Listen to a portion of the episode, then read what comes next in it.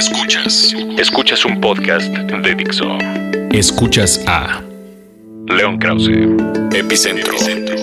por Dixo, la productora de podcast más importante en habla hispana.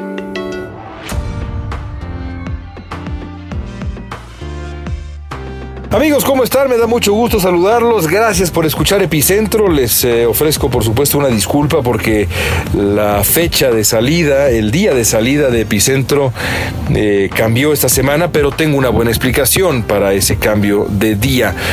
El eh, Supermartes se llevó a cabo precisamente ahora, el primero de marzo, y tenía yo que esperar los resultados para poder darles esta nueva versión de Epicentro que reflejara las elecciones en esos estados que tendrán, insisto, repercusiones inmediatas en la política estadounidense y si esas eh, repercusiones inmediatas se convierten en una realidad, si de pronto, evidentemente me refiero a el eh, camino que está siguiendo Donald Trump rumbo a la candidatura republicana, si eso eh, acaba por concretarse y Trump termina siendo el candidato del Partido Republicano, las consecuencias, las repercusiones no estarán limitadas a Estados Unidos, sino tocarán a varios otros países del mundo, empezando sí por México. Кик. ¿Qué nos dejó el Supermartes? Bueno, el Supermartes nos dejó, antes que ninguna otra cosa, el triunfo de los dos punteros, Hillary Clinton por el lado demócrata y Donald Trump por el lado republicano. ¿Qué tan importante fue el Supermartes para los eh, dos punteros? Muy importante. Para Hillary Clinton el triunfo en eh, siete estados le significó eh, sin duda una consolidación aritmética en su búsqueda por alcanzar la mayoría de los delegados. Ustedes saben que la en este sistema eh, ciertamente arcaico, extraño y desde en muchos sentidos potencialmente antidemocrático que se sigue en los partidos estadounidenses de las primarias y las convenciones y los delegados, eh, implica que cada estado manda un cierto número de delegados y aquel candidato que llegue a la mayoría de delegados, entonces eh, se, adjudica la nominación del partido. Hillary Clinton está moviéndose poco a poco rumbo a ese número mágico de dos mil y tantos delegados del lado, del lado demócrata que podrán asegurarle la candidatura, eh, yo creo, en las próximas semanas. Creo que a pesar de que Bernie Sanders también ganó en un número no menor de estados, lo hizo sobre todo en bastiones liberales y eh, no creo que le alcance al señor Sanders para pelearle la candidatura demócrata a Hillary Clinton. Creo que esto terminará decidiéndose mucho más temprano que tarde y entonces Hillary Clinton tendrá el gran reto de cómo eh, sumar a su coalición de votantes a los votantes que favorecen a Bernie Sanders y cómo también incluir en su agenda, en su plataforma como candidata demócrata, los asuntos que eh, Bernie Sanders ha puesto sobre la mesa y que son de una importancia también capital. El reto central para Hillary Clinton, creo yo, estará en los votantes más jóvenes. Los votantes jóvenes simplemente no quieren a Hillary Clinton y eso será un gran reto para la candidata demócrata, más allá de quien tenga del otro lado como eh, candidato del Partido Republicano, porque incluso siendo Trump, creo yo que el reto con los más jóvenes no es un reto menor para Hillary Clinton, aunque enfrente, insisto, tenga a Donald Trump, eh, muchas variables podrían estar en juego y eh, hacerse el voto del voto joven no, no necesariamente será sencillo y tendrá que desarrollar una estrategia sensata que podrá quizá pasar, por ejemplo, por la selección de un candidato vicepresidencial que le deje a la señora Clinton un, eh, un buen sitio o mejor, digamos, su posición entre los votantes más jóvenes. Del lado republicano, bueno, del lado republicano el supermartes eh, se convirtió en el mejor de los escenarios posibles para Donald Trump. El señor Trump se lleva también siete estados. eh, no solamente en el sur, sino también en el eh, norte de, Estados Unidos. Ganó, por ejemplo, en Massachusetts y consolidó una coalición de votantes que eh, de nuevo desafía la interpretación de aquellos que insisten en que Donald Trump es solamente el candidato de los eh, eh, de los racistas, de aquellos que defienden prejuicios de ese estilo. Lo cierto es que Donald Trump ha ampliado su coalición y ahora eh, votantes conservadores, votantes no tan conservadores, han, se han, han, votado por él, no tiene ningún tipo de límites geográficos la coalición de votantes de Donald Trump, el hecho de que haya ganado en el sur de Estados Unidos, en Georgia, por ejemplo, con una diferencia muy considerable, lo haya hecho también en Virginia y luego lo haya hecho también en Massachusetts, pues nos refleja que Donald Trump está eh, ampliando su coalición de votantes y hay que entenderlo como tal. Eh, Trump, el populismo de Trump está funcionando con eh, votantes más allá de cuestiones ideológicas y más bien creo yo que se está concentrando en una coalición de electores que tienen, eso sí, un, ingreso menor y también un nivel educativo menor, pero no por eso eh, hay que sumarle cuestiones ideológicas porque, porque no es así. Trump está atrayendo a moderados y a conservadores por igual. Eh, eso es el lado de Trump. El, el, eh, el, lado de Ted Cruz, que se consolida como el segundo lugar, es un caso distinto. Cruz sí ha visto, digamos, limitado su atractivo a los votantes más conservadores y sobre todo a, a, un atractivo regional. Ganó dos estados, los dos estados del, del sur, estados contigos, Texas y Oklahoma, eh, y a pesar de que el equipo de Cruz eh, presentó eh, este, este doble triunfo como un gran avance y como señal de que es él el que puede plantarle cara a Donald Trump, lo cierto es que Cruz está muy lejos de poder construir una coalición de votantes como la que puede presumir Donald Trump. Y luego tenemos a Marco Rubio, Marco Rubio que ganó su primer estado en Minnesota, pero era un estado que todos los pronósticos indicaban que favorecía a Rubio y así terminó ocurriendo. Rubio gana Minnesota, pero se mantiene en segundo lugar, no logra eh, eh, rebasar, por ejemplo, el margen del 20%, que era fundamental que, que, consiguiera Rubio, porque así, por ejemplo, en Texas hubiera podido hacerse de ciertos eh, delegados, cosa que finalmente no sucedió. ¿Qué sigue ahora? Bueno, ahora sigue esperar 14 días para, a pesar de que hay otras, eh, otros eh, momentos también electoralmente importantes eh, en los días siguientes, la gran fecha siguiente en cuanto a las primarias republicanas es el 15 de marzo. Estarán en juego dos estados, varios más, pero sobre todo dos estados fundamentales, el estado de Ohio y el estado de Florida. Para Marco Rubio, el estado de Florida es ganar, ganar. No hay manera como Rubio pueda no ganar en su estado natal, en el estado de Florida y pensar que eh, pueda seguir teniendo un camino rumbo hacia la candidatura. Perder Florida sería para Rubio un golpe absolutamente eh, inmenso, inconmensurable, que probablemente derribaría cualquier esperanza que Rubio tiene de mantenerse en la contienda, a pesar de su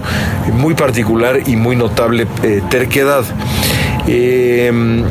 así que lo más, lo más probable es que después del 15 de marzo, sobre todo si Trump logra arrasar en los estados en juego, tengamos una perspectiva mucho más clara de qué va a ocurrir con Trump. Eh, si Trump sigue ganando, podría, podría evitar eh, eh, llegar a un escenario que el Partido Republicano ya prepara, que es lo que se llama una brokered convention, una, la convención del partido eh, sujeta a negociaciones internas. Los eh, eh, delegados que son enviados por cada estado están obligados a votar por el candidato que representan en la primera ronda de votación, pero después, si no hay un ganador claro, esos delegados ganan libertad en lo que a todos luces, insisto, es un, es un proceso bastante antidemocrático, pero así, así son las reglas. Los, eh, para la segunda ronda de votaciones, los eh, electores pierden ya, eh, más bien ganan, ganan libertad absoluta, no están ligados o vinculados ah, con el voto original, pueden más bien optar por otro candidato y ahí es donde Donald Trump piensa que podría perder el, la, nominación republicana y el establishment republicano, la cúpula republicana puede podría todavía darle la vuelta a la situación esperando que Trump no llegue a la mayoría de delegados y someter a una negociación antidemocrática, pero negociación dentro de las reglas después de todo, a la convención y entonces en una de esas Marco Rubio salir de la convención a pesar de las maniobras antidemocráticas, pero también por las maniobras antidemocráticas como el candidato republicano. Yo eso lo veo muy poco probable porque creo que el costo de una convención arreglada de, estas famosas brokered conventions serían enormes o sería enorme más bien. Eh, pienso, por ejemplo, en la reacción de las redes sociales cuando se sepa que el Partido Republicano tuvo que recurrir hipotéticamente tuvo que recurrir a una medida eh, eh, a todas luces antidemocrática, en donde los eh, delegados que debían votar por, por X terminan votando por Y, de esa manera traicionando el mandato que recibieron hacia, para, para ir hacia la convención, y, y esa es la realidad en este momento yo creo que es el costo en la, era de redes sociales de una eh, convención arreglada sería excesivo y por eso creo que el Partido Republicano no lo va a hacer. Mucho más probable me resulta que el Partido Republicano eh, se alinee detrás de Trump y eh, vaya Trump ganando eh, respaldos distintos, apoyos distintos eh, entre eh, otros políticos, entre los líderes del partido y quizá al final poder sumar el acto de respaldo de los candidatos más cercanos a él, el señor Cruz y el señor Rubio. Si así ocurre, entonces Trump tendrá, tendrá seguramente ganada la, la candidatura y será un reto enorme para los votantes tratar de descifrar de aquí en más a Donald Trump que ha eh, también por lo demás sido objeto de muchos agentes o muchos eh, eh, anuncios en los últimos en las últimas semanas y esos anuncios le, le, han hecho lo que el viento a Juárez. Así que bueno, ya veremos qué ocurre. Por lo pronto hay que esperar hasta el 15 de marzo y mantener los ojos bien abiertos. Escuchas a León Krause, Epicentro.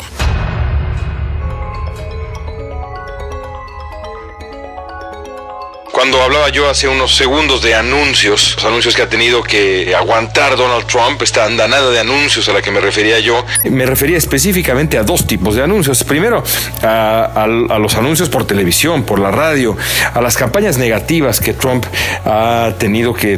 tolerar, este, esta suerte de vendaval ya de varias fuerzas alineadas en su contra que están tratando desesperadamente antes de que llegue el 15 de marzo, que es una fecha crucial, como ya explicaba yo, desesperadamente de tratar de, erosionar su, su, porcentaje de apoyo, que en este momento debe rondar alrededor del 38 o 40% de los votantes republicanos, que es una cifra respetable, es una cifra aún inferior a otros candidatos en, el pasado, pero es una cifra sin duda alguna respetable. Y el otro, el otro tipo de anuncio eh, al que quería yo referirme, con esa palabra digamos un poco vaga, es eh, eh, lo que ocurrió, por ejemplo, con Mitt Romney, que en esta semana, y eso también pues me ayudó el haber retrasado un poquito el podcast, esta semana, específicamente el, eh, día jueves, eh, Romney decide finalmente romper el silencio públicamente y salir a dar un discurso eh, fuerte contra Donald Trump, anunciar su, rechazo a todo lo que Trump significa. El proceso fue de verdad fascinante para mí, por muchas razones. Primero que nada, ¿por qué llega, por qué espera este, hasta este momento Mitt Romney? ¿Por qué no aprovecha para apoyar abiertamente a otro candidato? ¿Por qué tiene que aclarar que él no pretende ser candidato? Ustedes se acuerdan eh, seguramente que cuando me refiero a Mitt Romney hablo del hombre que fue el candidato presidencial republicano en el 2012 que perdió contra, contra Barack Obama en una elección que durante mucho tiempo parecía que iba a ser muy cerrada, pero que después Romney pues echó a perder por completo cuando lo cacharon eh, hablando, digámoslo así, como diríamos en México, pestes, denigrando a casi el 50% de la población estadounidense con aquel famoso comentario del 47%. Échenle una googleada porque es toda una historia larga que, no viene mucho al caso ahora, pero que es muy interesante. Bueno.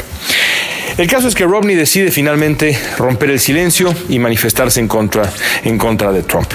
Lo hace cómo? Lo hace en un discurso muy agresivo, eh, eh, pero en un discurso muy acartonado, en un discurso que en la forma eh, revela mucho más que el fondo. Por supuesto, el fondo, el texto del, del discurso, dice mucho y evidentemente mm, ahí se nota la mano también de un hombre que se llama Stuart Stevens, que es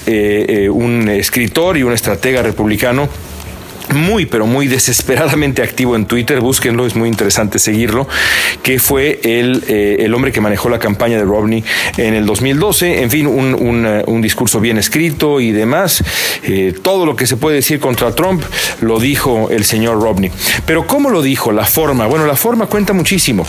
Romney utilizó un teleprompter, volteaba de derecha a izquierda, de derecha a izquierda en una forma auténticamente robótica, y yo creo que eh, al final eh, el, el, discurso de Romney nos dice mucho de todo lo que ha fallado en el proceso eh, para tratar de erosionar el apoyo que tiene Donald Trump. Primero que nada, a mí me, me parece de verdad inconcebible que Romney haya elegido un discurso de ese estilo y sobre todo esa manera de dar un discurso, siendo que cuando a los votantes que respaldan a Trump, les, cuando les preguntan a estos votantes por qué votan por Trump, ellos escogen eh, o mencionan sobre todo dos cosas constantemente, consistentemente. Primero, que consideran a Trump un outsider, alguien que viene de fuera del sistema. Y segundo, que es un hombre que, que, tiene, que tiene formas nuevas, que dice las cosas tal como le vienen a la mente, tal como deben decirse. He tells it like they are, like it is, like things are, like it is así dicen los votantes de Trump. Lo que hizo Romney hoy es exactamente lo contrario, es recurrir a viejas formas políticas, al discurso de, con teleprompter. Trump, hasta donde yo sé, prácticamente nunca usa un teleprompter, eh, eh, improvisa absolutamente todo, y, lo, lo, cual pues también eh, explica buena parte de, de, por qué habla a ese nivel tan, tan, pero tan limitado, pero que le ha dado tan buenos resultados al señor Trump. Romney, digamos que se apoya en el teleprompter. Dudo muchísimo, muchísimo que tenga éxito lo que ha hecho lo que ha hecho Rodney. Me parece que tiene muchas más posibilidades de tener éxito. Quizá eh, lo que hizo el comediante inglés John Oliver en su programa de HBO, que me pareció absolutamente fantástico, subrayando cosas que ustedes que han escuchado Epicentro desde el principio han escuchado aquí también con toda franqueza. El origen de la familia de Donald Trump, el origen del nativismo estadounidense, muchas cosas que aquí yo he comentado con ustedes hace tiempo y que me dio muchísimo gusto ver que un tipo extraordinario como John Oliver haya eh, eh, traducido, tradujera de esa manera tan virtuosa el lenguaje de comedia y de denuncia y de sátira política hace unos días. Bueno, así que yo creo que lo que está haciendo Romney no va a funcionar. Tampoco creo que lo que está haciendo el establishment republicano vaya a funcionar y en el fondo la verdad es que me da gusto. Y me da gusto no por cuestiones ideológicas, que no viene mucho al caso explicar ahora eh, o entrarle a ese tema ahora, sino me, da gusto porque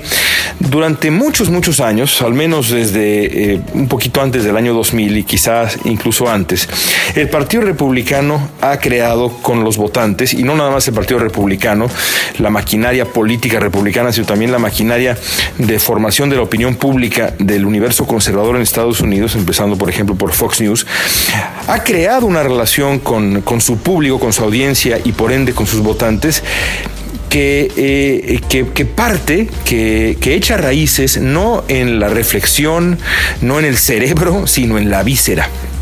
Es decir, por ejemplo, cuando a los políticos eh, republicanos les han preguntado, a muchos les han preguntado por el cambio global, el cambio climático y el papel de los seres humanos en ello y demás, por la ciencia, los políticos republicanos, o muchos de ellos, si me vienen a la mente Marco Rubio, me viene a la mente eh, George P. Bush, me vienen a la mente varios más, eh, contestan, no, es que yo no soy científico. Es decir, se salen, se salen por la tangente y recurren al, al denominador común más bajo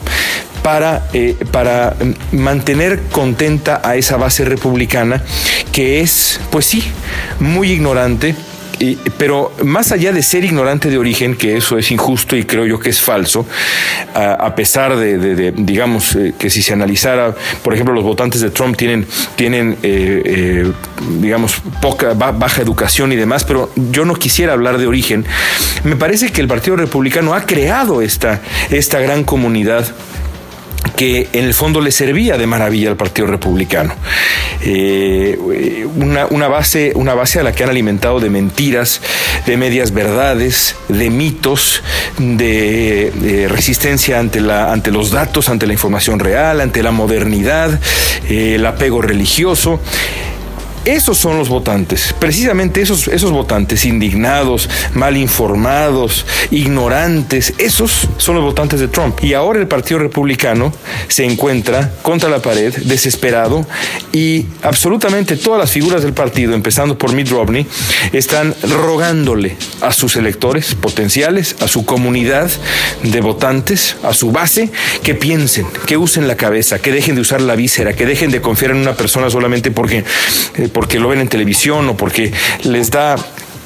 el, tienen la corazonada de que, de que, de que el tipo eh, es un outsider y que el tipo dice las cosas como son. Y, es decir, les han enseñado a desconfiar de los políticos, a los republicanos, a los votantes republicanos, y ahora les piden desesperadamente que vuelvan a confiar en ellos. Es una lección de época y una lección que en aras del crecimiento democrático y de la mejoría de la sociedad estadounidense, porque yo creo que esa mejoría pasa, y no nada más Estados Unidos, porque lo que pasa en Estados Unidos repercute en el mundo entero, esa mejoría pasa en el mediano plazo por una, una, reconversión del Partido Republicano, un acercamiento del Partido Republicano hacia, eh, hacia, hacia la moderación, ¿no? hacia, hacia el centro, hacia el uso del intelecto.